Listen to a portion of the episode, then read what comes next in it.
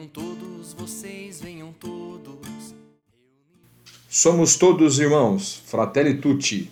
Parágrafos 44 ao 46. Agressividade despudorada. Parágrafo 44. Ao mesmo tempo que defende o próprio isolamento consumista e acomodado, as pessoas escolhem vincular-se de maneira constante e obsessiva.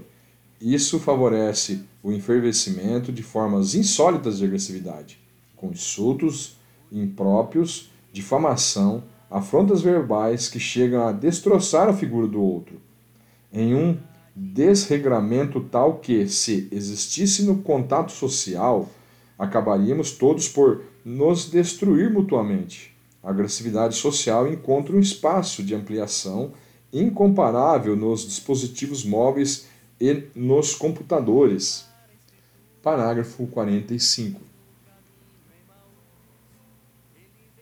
Isso permitiu que as ideologias perdessem tudo o respeito, aquilo que ainda há pouco tempo uma pessoa não poderia dizer, sem correr o risco de perder o respeito de todos.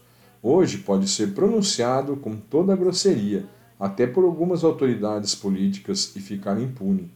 Não se pode ignorar que, no mundo digital, estão em jogo enormes interesses econômicos, capazes de realizar formas de controle tão sutis como invasivas, criando mecanismos de manipulação das consciências e do processo democrático.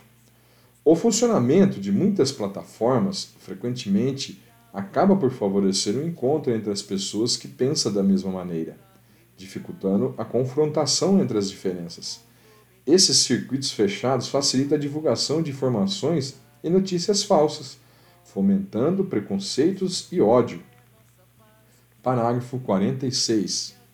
Deve-se reconhecer que os fanatismos, os quais induzem a destruir os outros, são protagonizados também por pessoas religiosas sem excluir os cristãos, que podem fazer parte de redes de violência verbal através da internet e vários fóruns ou espaços de intercâmbio digital. Mesmo nos meios de comunicação católicos, é possível ultrapassar os limites tolerando-se a difamação e a calúnia, e parecendo excluir qualquer ética e respeito pela fama alheia.